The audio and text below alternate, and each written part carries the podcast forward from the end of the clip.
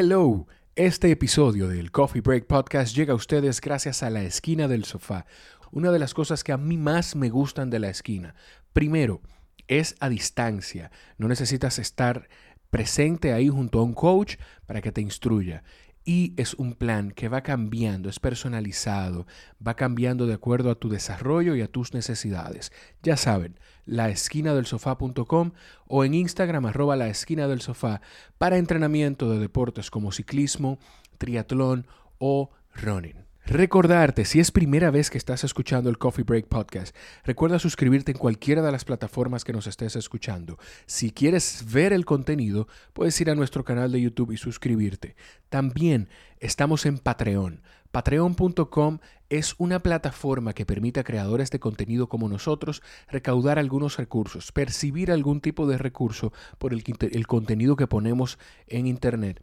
Para nosotros es importante porque de esa forma conseguimos unos recursos que nos van a ayudar a adaptar mejor los espacios de grabación. Puedes ir directamente al enlace que está en la descripción de este episodio y visitar patreon.com slash sbpodcast y ahí tendrás oportunidad de ser parte de la comunidad de Patreones a partir de un dólar. El episodio de esta semana es con una joven que para mí representa eh, todo lo bueno de, la, de mi generación, todo lo bueno de los millennials. Es, la, es el tipo de persona que demuestra que realmente los millennials somos quienes estamos cambiando el mundo que venimos con ideas de generaciones anteriores a nosotros, pero estamos haciendo el trabajo de poder cambiarlo. Raquel Brea es una de las cofundadoras de la Fundación Best Bodies República Dominicana. La fundación se dedica bueno, no lo van a escuchar de mí, mejor escuchen lo de Raquel, pero es una fundación internacional que lograron traer aquí a República Dominicana a hacer una labor hermosa. Cuando eh, escuchen la conversación van a darse cuenta de qué se trata. Hablamos de eso, hablamos del desarrollo de Raquel en la carrera de derecho, pero sin litigar, y el impacto que tiene la fundación en su vida y en la vida de las personas que forman parte de ella. Raquel Brea de Best Buddies República Dominicana en el Coffee Break.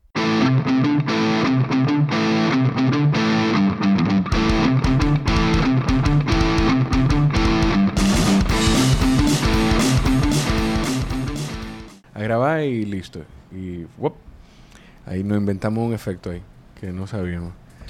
Eh, entonces, voto preventivo, como que? no sé de eso, es el problema. No ha hecho tu due diligence, no ha investigado. No, no, no, es que me da, yo soy muy pendeja para eso. Tú no te subes en montaña rusa ni. Sí, sí, sí.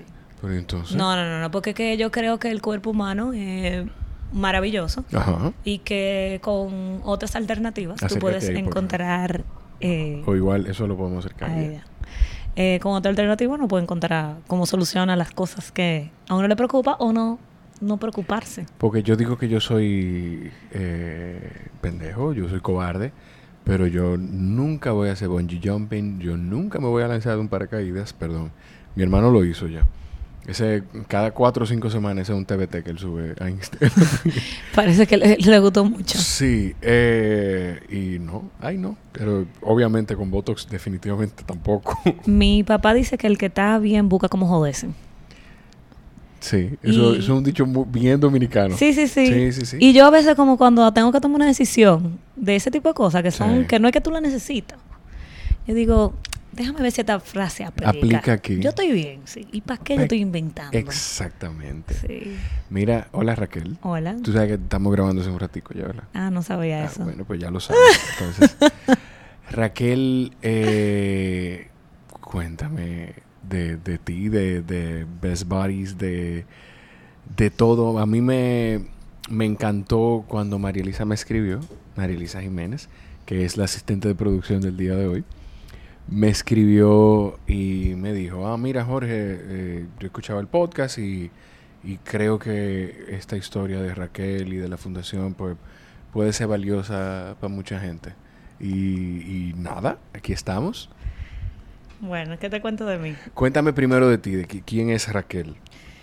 Raquel, es, o sea, yo estudié Derecho en la Pucamaima y luego hice una maestría en eh, Asuntos Públicos en Washington, D.C. Okay. Eh, profesionalmente me he desarrollado en muchos ámbitos. Eh, cuando digo muchos ámbitos, en muchas... Cuando yo yo soy muy estructurada. Entonces, cuando yo salí de la universidad, yo dije, mira, yo quiero trabajar en el sector privado, en el sector público, quiero trabajar en, en un organismo internacional. Quiero, o sea, yo como que quería vivir todas las experiencias, así lo he hecho. Y la, mi último trabajo ha sido un startup eh, allá en Washington, todo estilo así, Silicon Valley, con juego de Nintendo, con un bar, así, a ese mismo nivel. Ahí yo estaba en el tema de operaciones y manejo de contratos. Okay. Eh, a pesar de que soy una abogada, eh, yo no soy la típica abogada que va a corte o nada por el estilo. Yo me fui más al tema de advocacy y lobby. Y advocacy, eh, lobby, vamos a, traducírselo. Sí, sí, sí. el lobbying es, bueno, quienes vimos escándalo y vimos, sabemos lo que... a mi papá le encanta cuando yo digo que vi serie como Scandal y Grey's Anatomy. Pero quienes vimos esa, esa serie, por ejemplo, y hay otra eh, que, que... En toda la serie de política va a haber lo que es lobbying. Hay una, hay una... Eh, bueno, sí, Remy eh, de Scandal, Remy algo. Que hay ¿Cuál es? Esa no le vi. Ah, exacto, sí. No, y tú, en, ¿cómo que se llama? House of Cards, hay, hay lobbyistas. Perdón. The West Wing. The, House of Cards, eh, Remy. Que es, exacto, yo decía Remy, ajá, exacto. Sí, sí, sí, eh, West Wing, que es más, más, más vieja que House of Cards. Esa no la vi, quizás tú la pudiste haber visto, pero yo no la... No, mentira, mentira, mentira, mentira. Yo no, pero no importa. Yo soy mayor. No, lo que pasa es que como ya empezamos el podcast hablando de Botox. no, ese, eso no puede empezar así conmigo. Eso no me, eso no me identifica para nada. Está bien, pero el... el Lo, lo bueno, a mí, esto es el problema, que yo, por eso que yo tengo que tener un espacio eh, específico para esto. Porque mientras nosotros montamos, hablamos mucho de muchas cosas. Yo creo, de todo, de todo un poco. De todo un poco.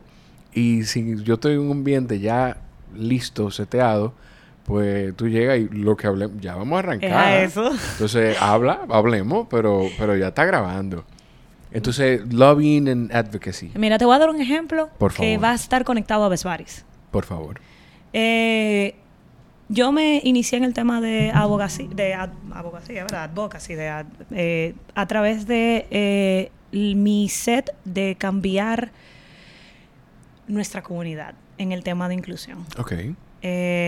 Hace, mm, cuando yo estaba estudiando Derecho, desde que inicié, yo sabía de qué iba a ser mi tesis iba a ser sobre la inclusión de personas con discapacidad en el sistema educativo. Wow. o sea, el eh, wow, el wow no es, no es, el tema está genial, pero el wow es por tú tener en tu cabeza de, tu, ok, yo voy a estudiar Derecho, arranco, primer y esta mi tesis, sí. mi tesis va a ser esta. Sí, pregúntale a mi esposo si le gusta eso no. Dije, pero ¿por qué? A ti se te mete una cosa en la cabeza y por ahí es. Eh, no, mira, yo lo que pasa es que cuando uno tiene una pasión por algo, yo soy muy apasionada, yo soy muy persistente y, a veces eh, uno hay cosas que uno tiene muy claras. Sí. Hay cosas que no. Yo te puedo decir que hay muchísima otra cosa que yo no tengo la menor idea, como el Botox preventivo. yo no tengo la menor idea de eso. Yo no sé para dónde coger por ahí. Pero en este tema yo tenía toda mi vida involucrada en eso. Eh, mis padres ah, siempre han trabajado por la inclusión. Mi hermana es un ejemplo de inclusión. Y yo decía, yo no puedo hacer menos de ahí. Yo no puedo hacer menos de lo que ellos están haciendo. Cada uno de ellos. Yo tengo que aportar algo. Y, y, y algo que me llenaba también. Porque yo sentía que no era nada más un tema de mi hermana. Mi hermana ya había llegado a muchos sitios. Mi hermana tiene síndrome de Down, Amelia. Eh, pero también yo veía a otros amigos que no habían llegado tan, tan, tan lejos o no tenían los recursos, no tenían los accesos. Y, y era porque... En un momento hasta, hasta las relaciones, por, por llamarlo de alguna Efectivamente. Esa es la razón donde surge Best Pero volviendo a la pregunta de abogacía, para no irme por otra. Eh, básicamente, lo que... Cuando acabé la tesis, que duré o sea, dos años estudiando en eso, eh, yo puse, ok, estas son las cosas que se, que se, estas son las posibles soluciones que puede existir para el tema de la inclusión. Yo quiero hacer tres, porque yo tenía tres ejes diferentes. Yo quiero hacer tres, y yo voy a elegir uno de cada uno. Ahí nace Vesparis. Esa es la ONG que yo había visto que internacionalmente estaba trabajando en pro de la inclusión social y laboral de personas con discapacidad. La otra era que la ley de discapacidad en ese momento estaba haciendo, eh, en un, estaba empezando la conversación de cambiarla. Y yo dije, yo me quiero meter en eso. Yo quisiera. Yo quisiera. Yo no sabía qué era.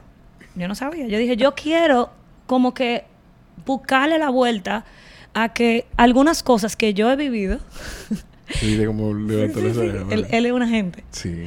Eh, alguna cosa que yo he vivido, eh, poder ver cómo se transforma para otras personas. Y entonces, en ese afán de decir y de, llega a mí eh, la oportunidad de, que realmente la tenemos todo, pero de llegar al Congreso y tocar la puerta a, no recuerdo ahora cómo se llama, pero es el espacio, o sea, no cómo se llama aquí, pero es un espacio donde los ciudadanos pueden ir a decir qué, qué tema les interesa y pueden participar en el mismo, porque es público ese tema. Claro. Y ahí empiezo a ser la voz cantante de, la, apenas con 21, 22 años, la voz cantante del grupo de discapacidad intelectual dentro de la modificación de la ley. Había un conglomerado de personas. Eh, o sea, es un, equipo, fue hermoso esa, esa integración que, hubo. Que como, como deben trabajar. Como se debe trabajar. No, pero no me, refiero a los congresos, sino todas las personas. las leyes. Tampoco, todas las personas relacionadas a la discapacidad que querían un cambio, hicieron un conglomerado de personas, una coalición, y esa coalición estaba haciendo advocacy para modificar la ley de discapacidad. Ok. Entonces, eh, ahí había desde personas que eran la voz cantante de la discapacidad motora, como la voz cantante de las diversas discapacidades que existen. En el tema de síndrome de Down y discapacidad intelectual, éramos un grupo y eh, dentro de las personas que iban al Congreso a, hablar frente a, senadores, a abogar, frente a senadores, frente a otras personas, a otros a otros eh, eh, entes cívicos, o sea, otras parte de la, otras partes de la sociedad civil. Efectivamente. Eh, una así fue como nosotros logramos modificar la ley. O sea que cuando salgo de ahí, eh, me contactan del Consejo Nacional de la Empresa Privada y me dicen, mira, estamos buscando una persona que se encargue de las relaciones público-privadas y de, la, de los asuntos públicos. Era como que exactamente lo que tú... sí, porque me habían visto, me habían visto hablando y era como, esto es algo nuevo realmente en nuestro país. Pero cosa del, o sea, para que tú veas cómo trabaja la vida o, cualquier ser en el que usted que está escuchando cree, eh, que no es nada más eso, sino también cómo tú trabajaste para que eso funcionara. Tú decías que cuando tú te graduaste, tú, sabías que tú querías trabajar, tú querías trabajar en diferentes lugares, incluyendo sector privado y sector público. Y ese trabajo que te ofrecieron era como era, exactamente eso en un solo trabajo. Bueno, nosotros tenemos un dicho, y María Elisa lo sabe, que ves parece magia. Ok. Eh, y realmente muchas, yo creo que todos los trabajos que yo he logrado han sido por mi, mi experiencia en la fundación. Porque eso es lo que me diferencia de las otras personas cuando estoy entrevistándome. Esa, esa, esa experiencia de de liderar, de trabajar en equipo, de lograr. Porque eh, definitivamente Vesparis ha logrado mucho. Y, básicamente así fue como me inicio en el tema de, de, abogacía, de...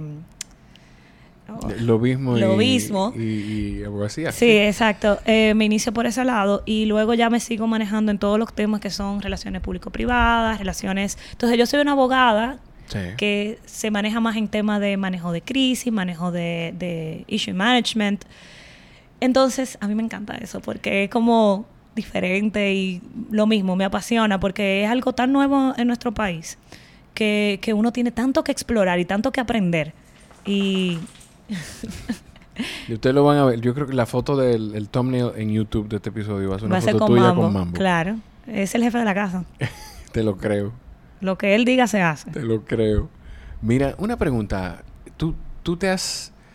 En aquel momento que tú fuiste parte responsable de que se modificara una ley, o sea, tú fuiste parte responsable de algo que toca la vida de las vidas de toda la sociedad.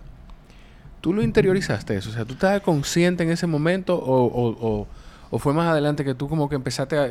que en algún momento te sentaste y dijiste, pero ven acá, pero, o sea, ¡Wow! yo creo que todavía yo me sorprendo. O sea, yo miro para atrás y, realmente esa es la importancia de la juventud y del ímpetu, del ímpetu que uno tiene cuando es joven y de aprovecharlo. O sea, ahora mismo yo no me imaginaría logrando eso con todas las cosas que trae la vida de, un joven adulto. Sí. Eh, pero porque, uno no se atreve a arriesgar tanto. Cuando tú eres más, como ya tú, tú has tenido algo de experiencia, tiene mucho que ver con la edad, pero también cuando tú has tenido algo de experiencia, ya hay cosas que tú la piensas más. Sí, totalmente. Y hay un tema del tiempo y el de manejo de prioridades. Pero realmente mm, mm, es, un, es un orgullo y creo que un, un... Yo creo que como seres humanos nosotros tenemos dos responsabilidades fuera de todas las otras, que son las cívicas y las sociales. Y la cívica, eso es un ejemplo de qué yo hice como mi responsabilidad cívica. Si si yo en un futuro me pregunto qué yo hice para aportar a mi comunidad, esa es mi respuesta. Cívicamente, yo creo en algo, o sea, perdón, yo como humano creo en algo y cívicamente hice una acción para cambiarlo o para mantenerlo. Porque no siempre es un cambio. A veces pensamos que todo es un cambio. A veces lo, a veces hay, que mantener. exacto, a veces el impacto. El impacto es que se quede. Eso es muy valioso, eso que tú acabas de decir, porque sí, la gente piensa como que para causar un impacto tiene que haber algo abrupto, algún cambio, pero a veces el impacto es ayudar a que se mantenga algo. Efectivamente. Entonces, eh, como, como, como ciudadano, eh, eso me dio mucha enseñanza de que si uno tiene esa perseverancia y uno saca el tiempo, uno puede ser un ente cívico de cambio. Y en el tema social, pues obviamente Vesbaris, aunque yo he sido parte de muchísimas fundaciones. Al final eh, decidí Vesbaris porque dije, para lograr más impacto, tengo que tener un área. Eh, y ahí fue donde me casé con Vesbaris. Que Best Buddies, entonces, vamos, vamos a decirle a la gente de qué se trata Best Buddies. Eh, es una fundación internacional. Efectivamente. Que tú hiciste el trabajo de traer la República Dominicana. Bueno, tu, equipo, ¿quién es? Un grupo de jóvenes interesados en cambiar, oh, en aportar su granito de arena. Es bueno que tú sepas Yo soy cofundadora. Ah, ok.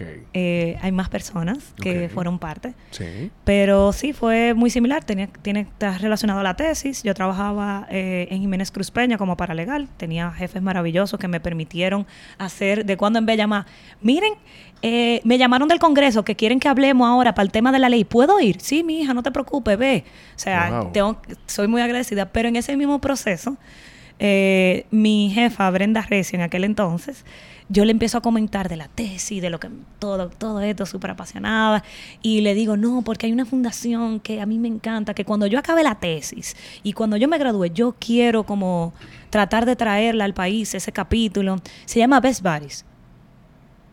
¿Cómo así Raquel? Best Buddies. Pero el profesor de mi hijo, John Caram, está loco por la misma cosa. Yo creo que él está incluso en comunicación con ellos. Y yo, ¿cómo? Pero presénteme ya a, a John Caram. Pues entonces, John Caram ya tenía todo armado y yo me monté en el bote de las últimas reuniones que ya él tenía. y entonces ahí fue que nació Best Buddies. De la nada, porque ya él tenía el trabajo muy bien hecho.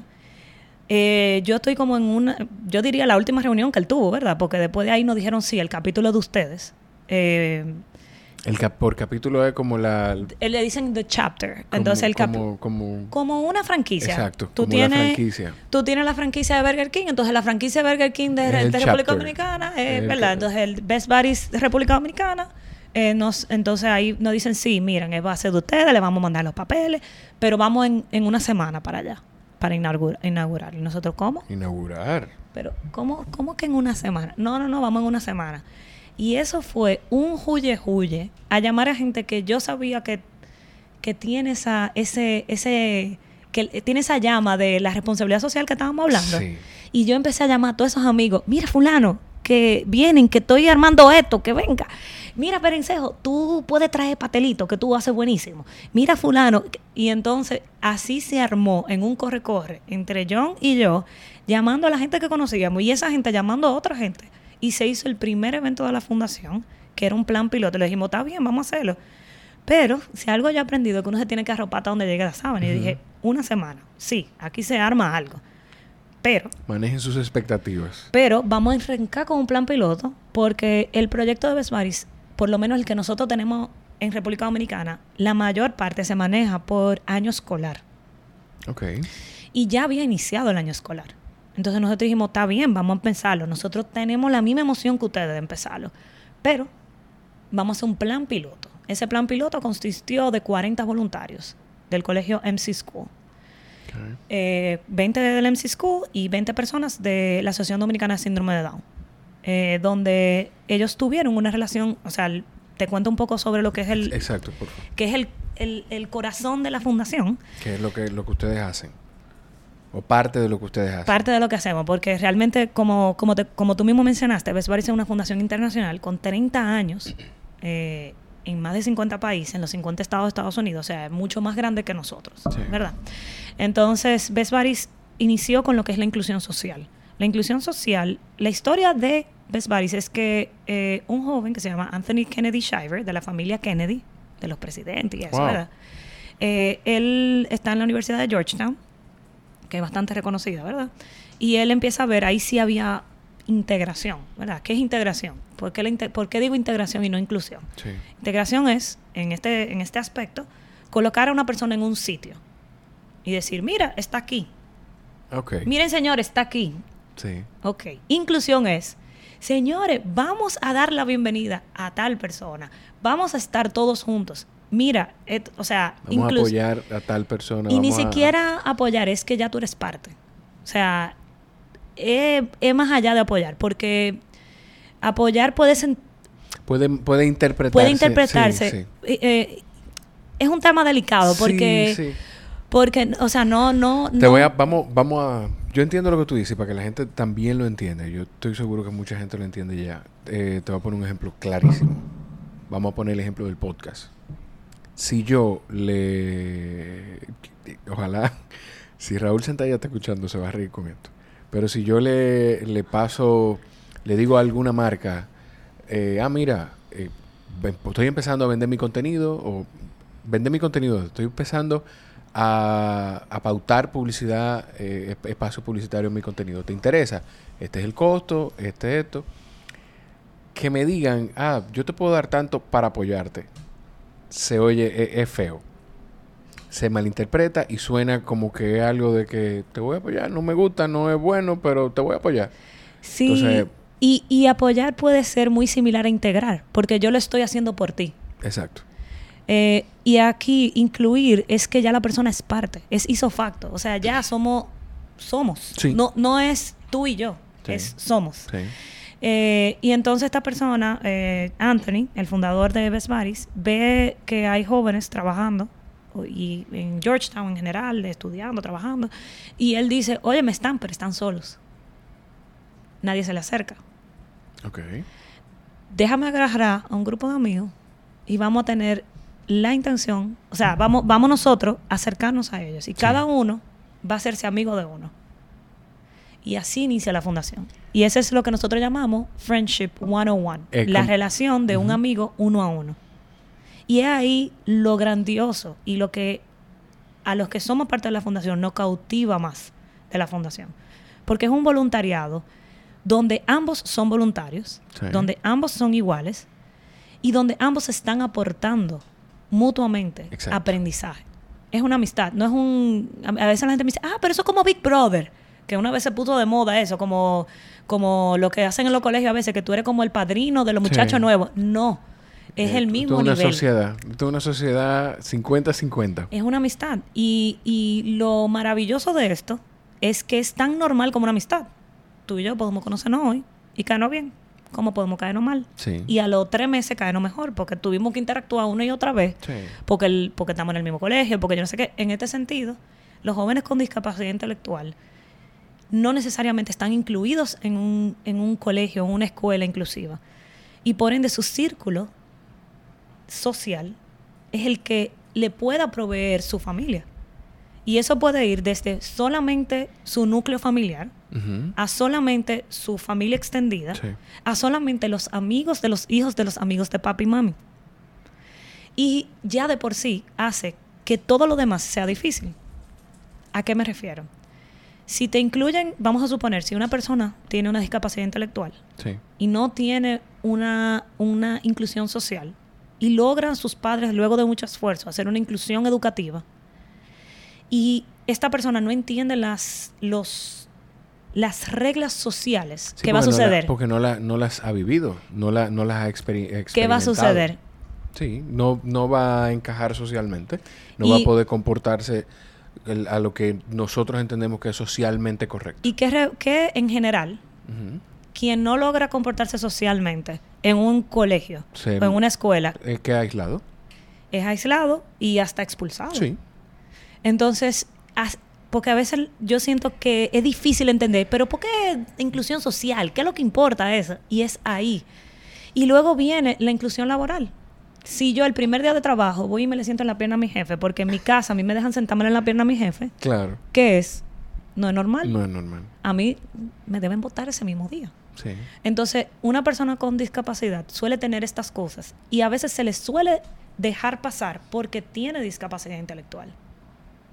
Y no debe ser así.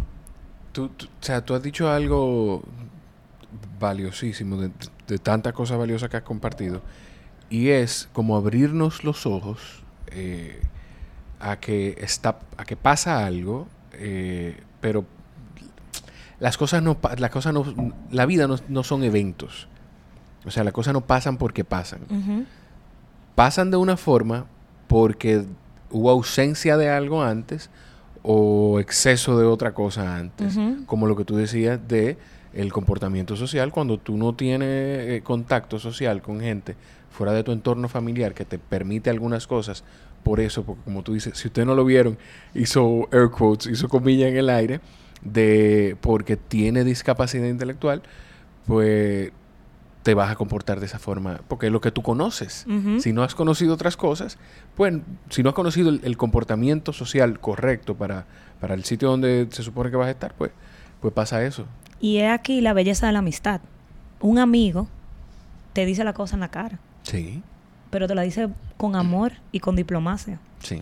Y de las dos lados. Porque cuando hablamos de esto, mucha gente piensa, ay, sí, qué bueno, están ayudando a esos muchachos, incluidos. Nosotros tenemos casos de jóvenes que entran a la fundación sin discapacidad, del otro lado del voluntariado. Sí.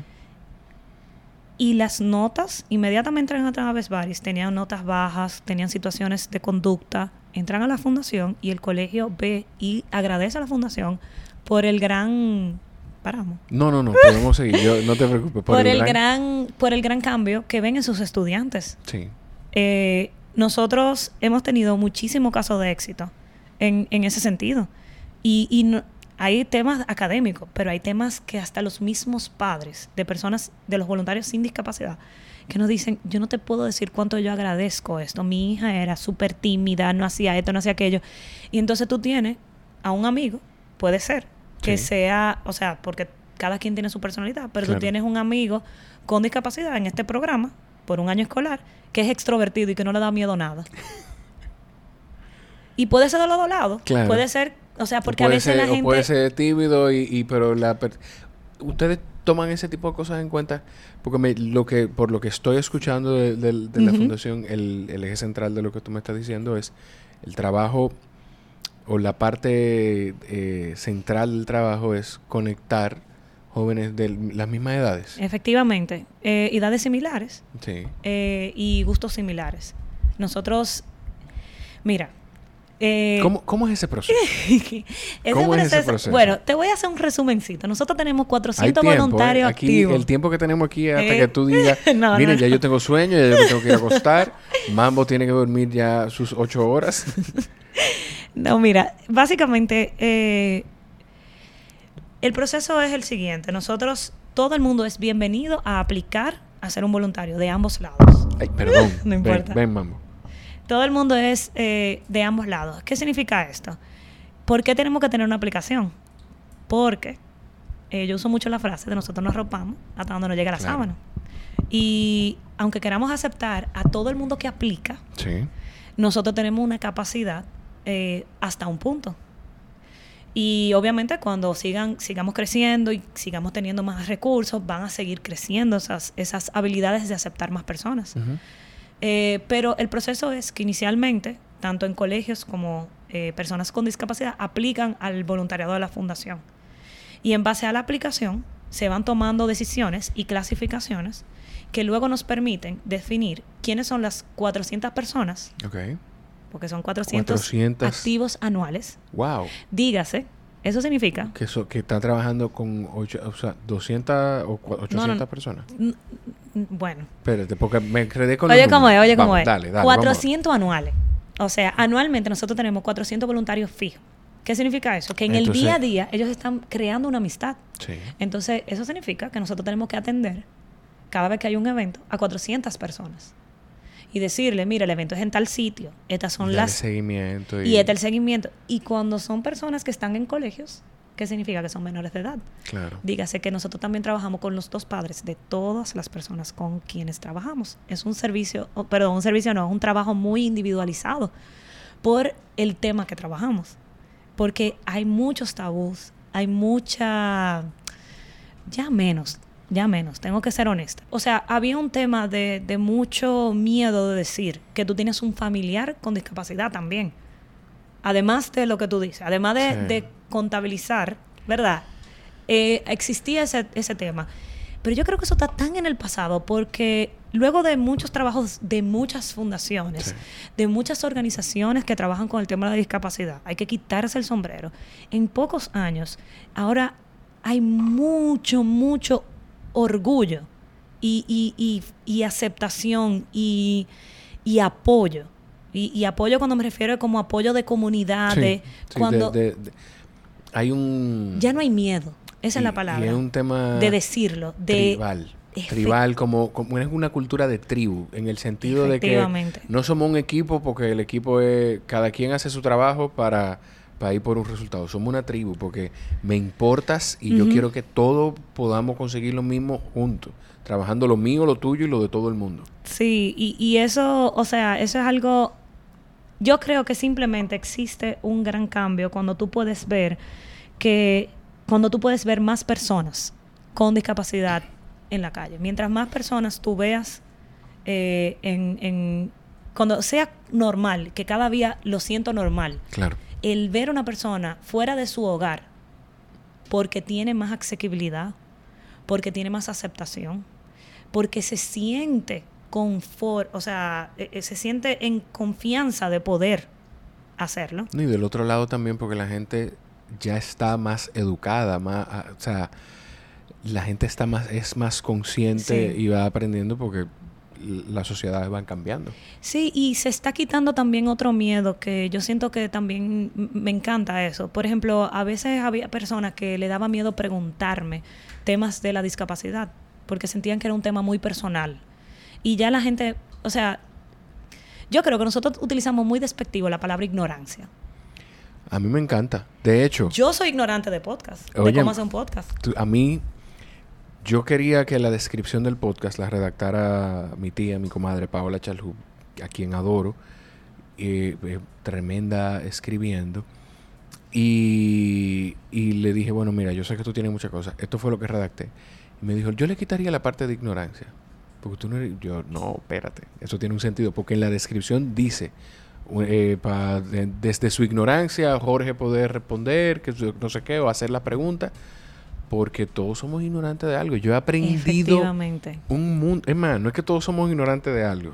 Hay un famoso dicho que no recuerdo quién lo dijo, que es yo daría todo lo que sé por la mitad de lo que ignoro.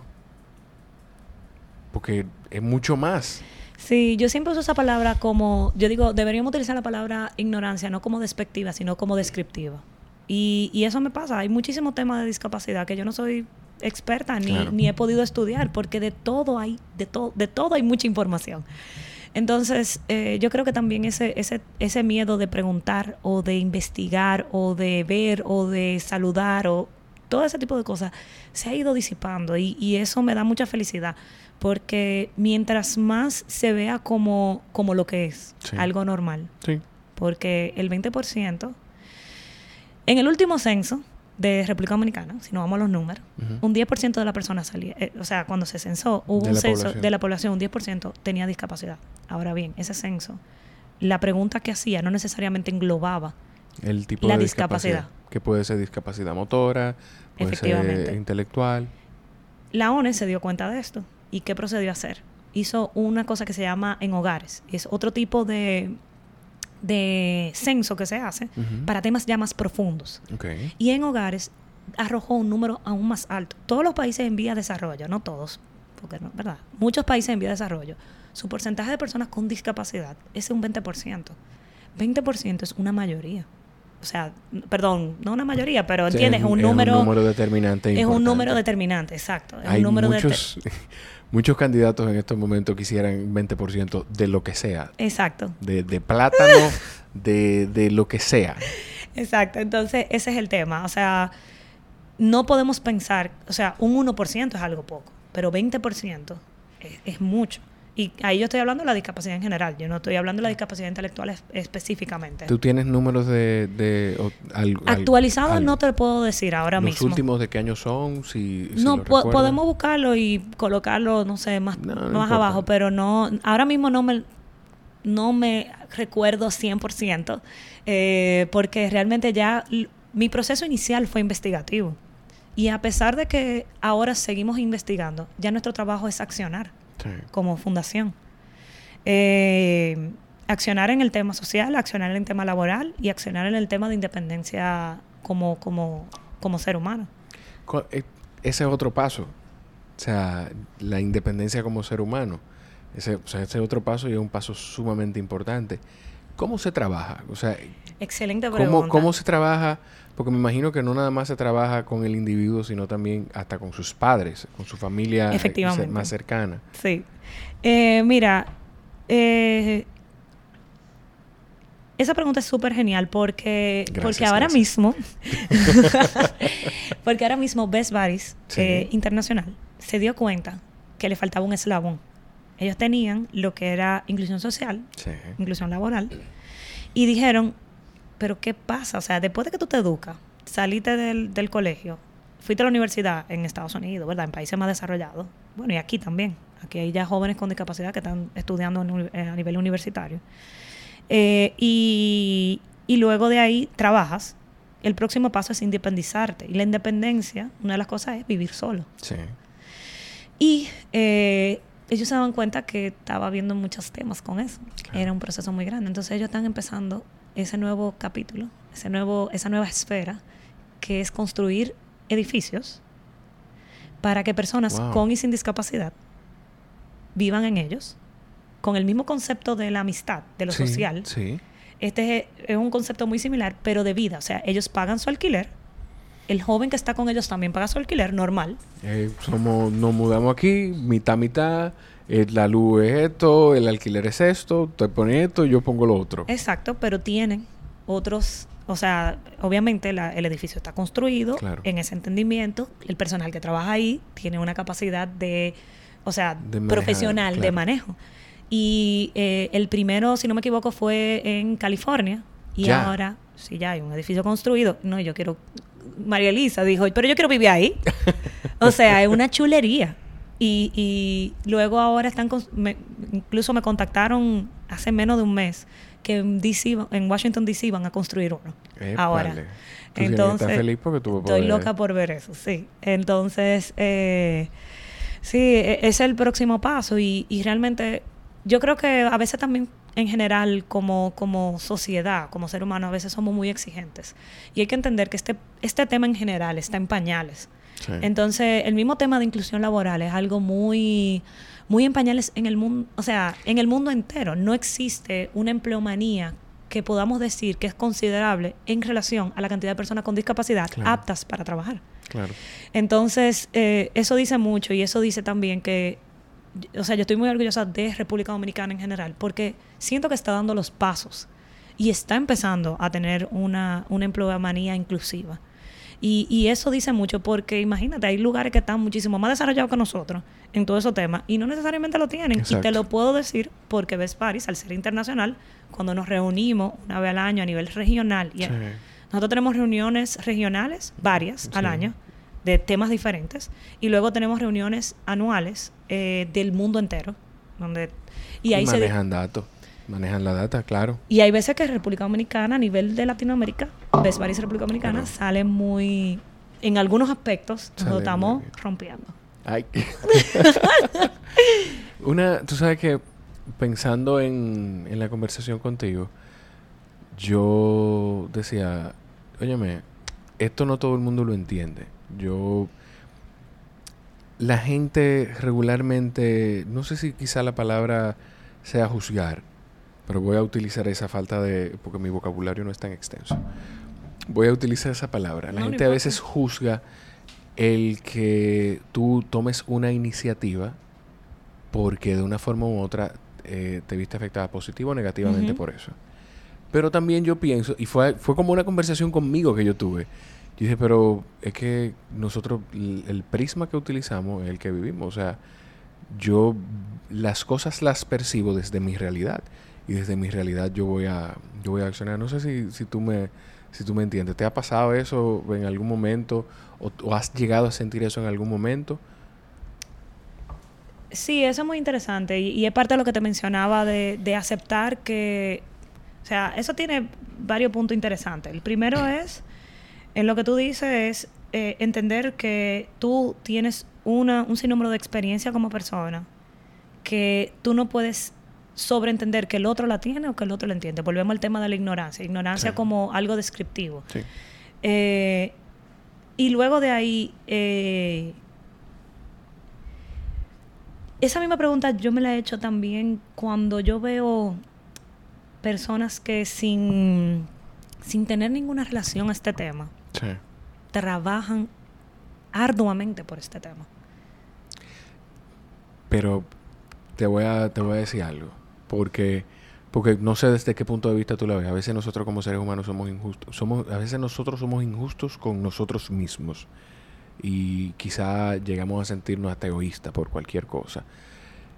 También mucha gente se relaciona con este tipo de acciones por la formación que tiene y por ese deber cívico y por ese deber social, por esa responsabilidad de sentirse que tiene que dejar algo.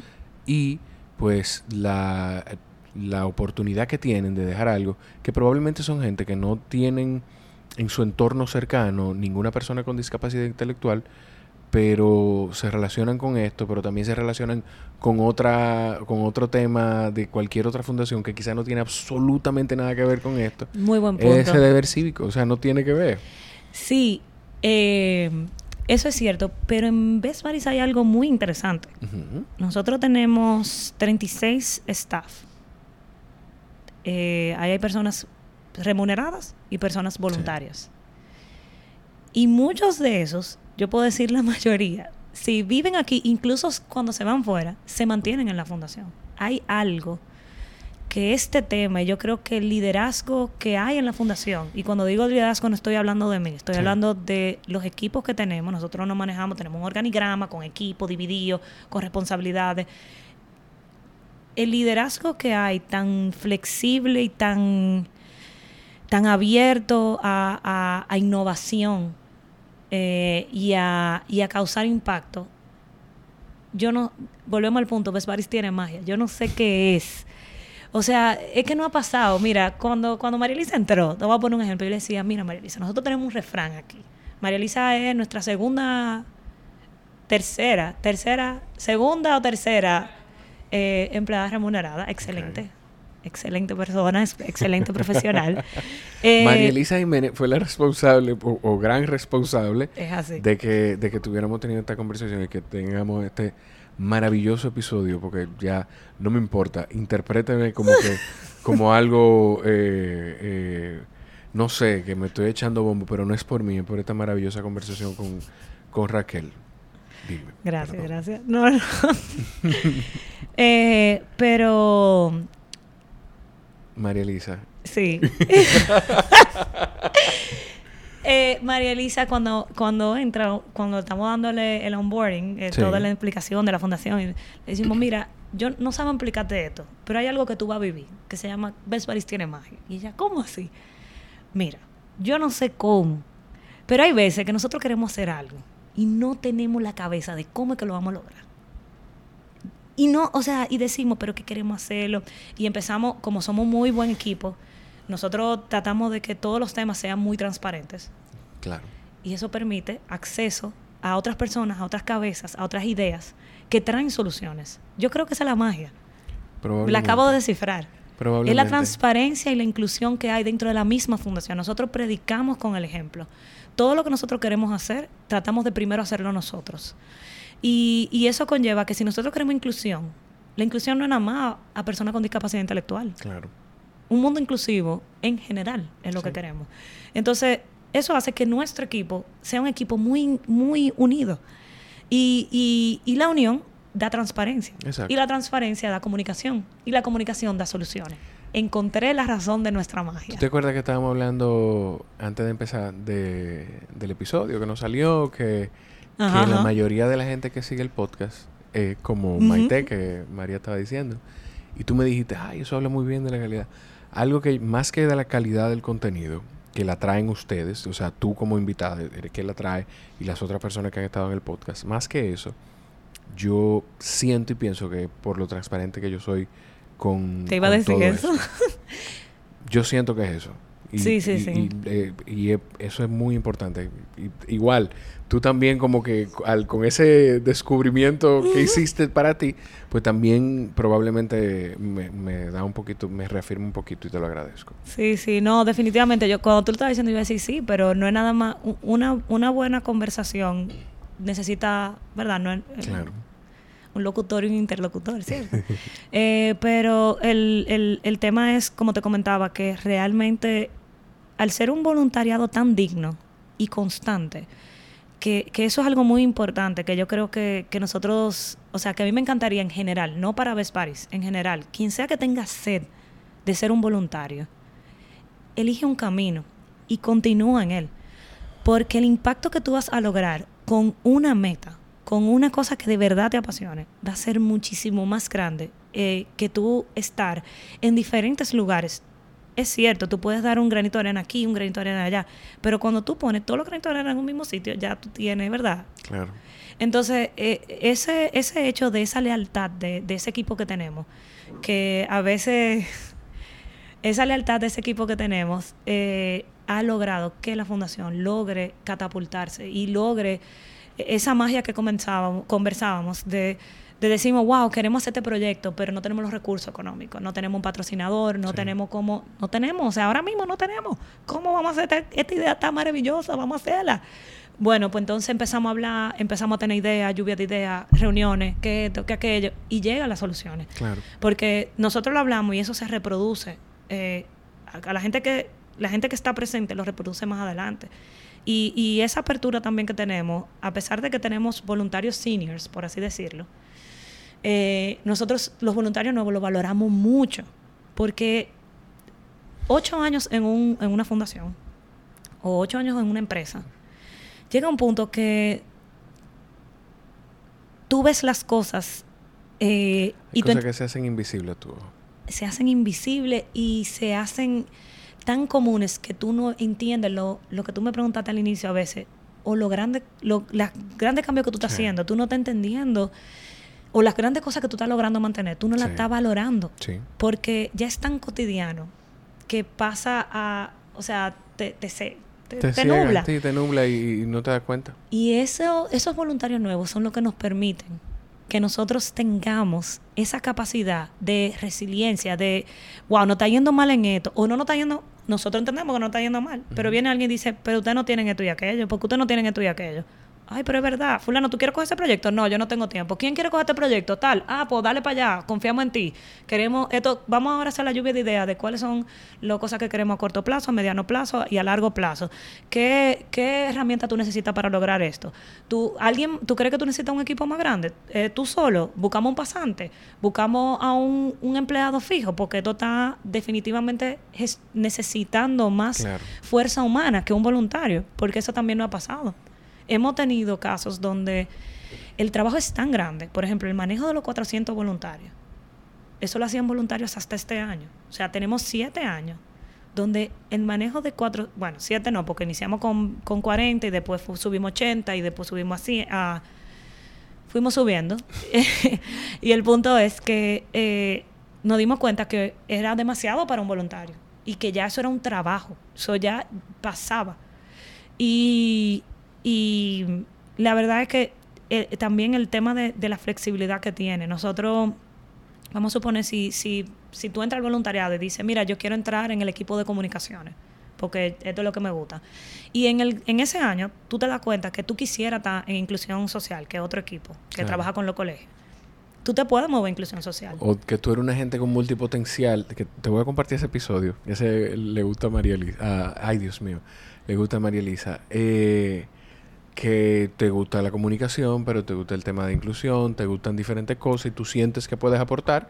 A varios lugares. Eso es lo cool también de la fundación. O sea, como tenemos el equipo tan estructurado, tú llegas a la fundación y tú puedes decir, yo creo que soy bueno en esto, pero tú no lo has desarrollado profesionalmente porque tú todavía estás en el nivel académico. Y eso te brinda la experiencia también. Y eso, por eso te digo que, mira, nosotros por lo menos dos o tres veces al año. En nosotros tenemos una reunión mensual de staff, donde vamos todos. Y ahí hablamos, compartimos desde, eh, desde planear un próximo evento. Eh, todo lo que queremos, todas las reglas, toda la cosa, todas las cosas que queremos que salgan bien, todas las cosas que son, lo, ¿verdad? Hasta eh, nosotros tenemos una cosa que se llama charlas de multiplicación. Si alguien fue a, una, a un evento representando a la fundación, eh, como nada más a veces tenemos cupo de uno, de dos, de tres personas, esas personas presentan esa experiencia a todo el equipo, a todo el staff, para que se multiplique el conocimiento que tú tuviste gracias a una invitación que tuvimos a la fundación. Y tenemos esa charla de multiplicación. Y dentro de las cosas que hablamos también es que nosotros a veces hacemos la pregunta de qué es lo que más te ha gustado de la fundación, qué cosa te ha impactado en estos últimos meses, de cuándo en vez la, la tiramos cuando la gente no se le espera. Y muchas veces te puedo decir que en este año ya por lo menos dos o tres personas lo han dicho, que el trabajo, cuando lo seleccionan en una empresa. Tiene mucho que ver con el trabajo de la fundación. Es porque cuando lo entrevistaron, se enfocaron en la fundación y decían, pero óiganme, le dicen a la, staff, es que lo que más me preguntaron fue de mi trabajo en la fundación. Claro. Porque trabajar, ser un voluntariado, no, no es solamente que tú estás ayudando al otro, tú te estás ayudando a ti mismo a desarrollar ese, ese, esa, esa mm, curiosidad, esa, esa alegría, es como quien ha vivido la experiencia del voluntariado y lo ha hecho constante, entiende lo mucho que te nutre como persona. No, y yéndonos hasta la parte más práctica y, frívola de, de, la experiencia, en cosas prácticas cosas prácticas que tú puedes tener en un trabajo. O sea, exacto. También, networking, o sea. El, el, eh, en Best Buddies nosotros nos tratamos de relacionar eh, eh, con todas las empresas que podamos. y eso hace que también, por ejemplo, nosotros...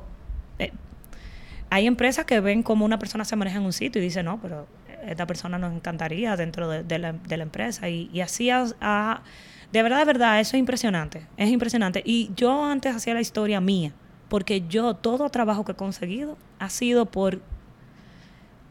la pregunta que más me hacen en una entrevista es sobre mi fundación. Bueno, no mía. Es tuya.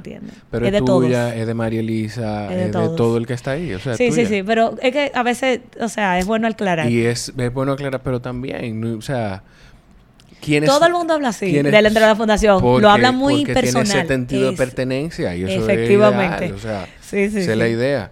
Mira, Raquel, yo te voy a dejar ya ser, seguir con tu vida de, casa y agradecerte. Y yo voy a asegurarme de que no, voy a tratar de que no se me olvide decirlo en la introducción, pero te lo voy a decir, voy a tratar de decírtelo de frente. Yo soy una persona muy emocional, muy. Sí. Y después que mi hijo nació, yo se descontroló todavía más. pero tú eres un ejemplo de, y no me gusta hablar de cosas eh, relacionarlo, conectarlo con cosas negativas, pero regularmente uno siempre escucha estos millennials que nada más quieren hacer esto, nada más quieren tener lo otro. Yo estoy seguro que tú en las cosas mm, regulares que está cualquier persona de tu edad estás, pero también estás en esto. Y tú eres la mejor prueba de que los millennials y los centennials y todo el que viene detrás de nosotros llegó a cambiar el mundo de verdad. A, a asegurarnos no nada más de tener el deseo de cambiarlo, sino también de hacer cosas para que para dejarle algo a las generaciones que vienen detrás de nosotros, sean hijos de nosotros, sean o, sean solamente gente que viene detrás. Te lo agradezco muchísimo porque tú eres una representación maravillosa de que la generación de nosotros es una generación súper valiosa. A mí me encanta lo que tú acabas de decir, porque yo también pienso eso cuando, cuando el equipo, cuando, cuando vemos la calidad del equipo que tenemos. O sea, todo, todo el equipo que se desvive por, por, por esto. Eh, realmente es como dices. Señores, la información del, de la fundación va a estar en la descripción de este episodio. Si, ¿En dónde la gente puede ir si quiere ser voluntario, si quiere colaborar de alguna forma con la fundación? Sí, muy buena pregunta. Lo primero que les exhortamos es que nos sigan en Instagram y en YouTube eh, tenemos un YouTube channel. Sí, y en Best Buddies República Dominicana. Tenemos un YouTube channel, el primero en el Caribe y uno de los primeros en Latinoamérica en ser hosteado y producido por una persona con discapacidad intelectual, con síndrome de Down. Ella entrevista a famosos, hace eh, recetas, hace de todo. Tiene invitados especiales. Eh, o sea que los invitamos a que, a que sigan ese canal de YouTube y en Instagram se pueden enterar de todas las preguntas que nos hacen. Pero realmente en nuestro sistema voluntariado, eh, anualmente tenemos un, luego eh, a finales de verano, tenemos un proceso de aplicación. Como te dije, todo es muy organizado porque hay muchas responsabilidades importantes. Y de igual manera, a veces cuando hay espacios que se abren o que queremos abrir para proyectos nuevos, se publican en Instagram y se colocan. Estamos buscando este tipo de personas con este tipo de perfil. O sea que esas son las vías por donde pueden eh, ayudarnos. Y también en la farmacia de los Hidalgos que está en la Lincoln. En la Lincoln tenemos artículos promocionales eh, que pueden comprar, desde lapiceros, cuadernos, t-shirts, o sea que ahí pueden pasar y pins. Los pins son mis favoritos. chulísimo. Para la gente entonces que está en República Dominicana y a los que lleguen aquí de visita, usted dice, ok, salí del aeropuerto, quiero ir a la farmacia Los Hidalgos de la Lincoln a comprar unos artículos promocionales de Best Buddies. Raquel, gracias, gracias María Elisa también a ti y gracias a toda la gente que hace ese trabajo tan hermoso en la fundación. De verdad, yo sobreviví este episodio sin, sin llorar. yo pensé que no lo iba a poder conseguir. Señores, gracias por estar ahí. Nos escuchamos en la próxima. Bye.